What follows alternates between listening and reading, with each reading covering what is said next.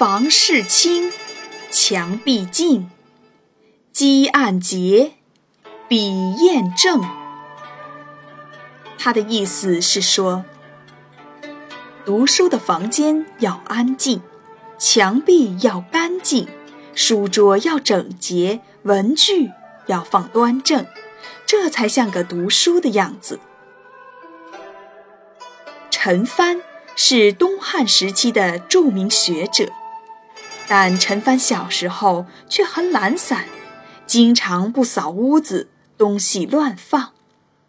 有一天，父亲的一位朋友前来拜访，看到他家的屋子十分凌乱，而陈帆却不管不顾，就说：“孩子。”为什么不把屋子收拾干净来招待宾客呢？陈帆反而说：“我的手主要是用来扫天下的。”父亲的朋友反问：“连一间房子都不扫，怎么能够扫天下呢？”听了这话，陈帆脸一红。赶紧把屋子收拾干净，招待客人。